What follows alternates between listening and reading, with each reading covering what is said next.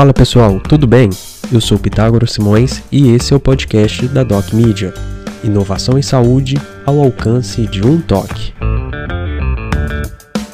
As informações que aqui serão citadas não substituem o aconselhamento médico ou outro tipo de serviço profissional.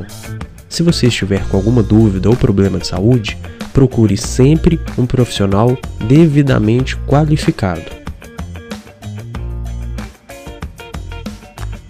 O assunto do episódio de hoje é sobre neurologia. Estudo descobre potencial para regeneração na medula espinhal.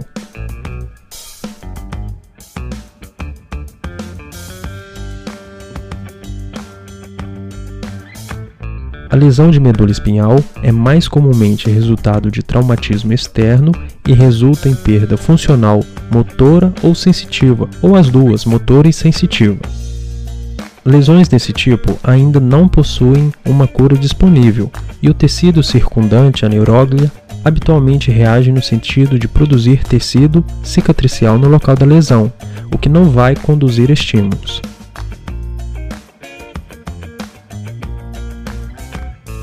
Estudos com células tronco para o tratamento das lesões medulares já são uma proposta antiga, embora até o momento isso não tenha resultado em terapias clinicamente disponíveis. A novidade é que pesquisadores do Instituto Karolinska, na Suécia, afirmaram terem realizado uma descoberta que pode significar uma nova abordagem para esses casos. O artigo, que foi publicado na Science, a equipe conta que focou seu trabalho nas células tronco do tecido neural, foram utilizados modelos murinos, que é uma espécie de roedor de lesão da medula espinhal, onde foram retiradas células para o estudo. Essas células troncos foram profundamente sequenciadas com sequenciamento de RNA de célula única e ensaio de célula única para cromatina sensível por transposase usando sequenciamento. Essa técnica permitiu aos pesquisadores identificar nas células ependimárias adultas da medula espinhal do camundongo que havia DNA receptivo a sinais que estimulam a formação de novos oligodendrócitos. O passo seguinte foi controlar a expressão gênica nessas células tronco de forma a tirá-las do caminho em que só produzem tecido cicatricial e direcioná-las para a produção de oligodendrócitos, que é para o reparo. Esse programa genético reparativo estava relacionado com o fator de transcrição OLIG2 e resultou na produção de uma nova geração de oligodendrócitos, remielinização e melhora na condução axonal.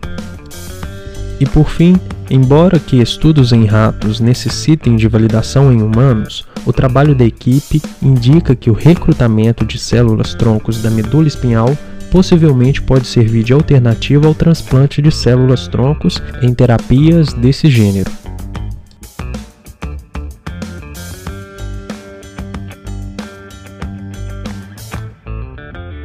Esse foi mais um episódio do podcast da Doc Media. Quer saber mais?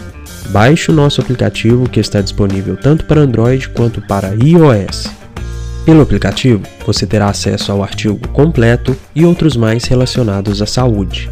Você também pode nos acompanhar pelo Instagram, docmedia.co. Se você gostou, não deixe de compartilhar com seus amigos. Até mais!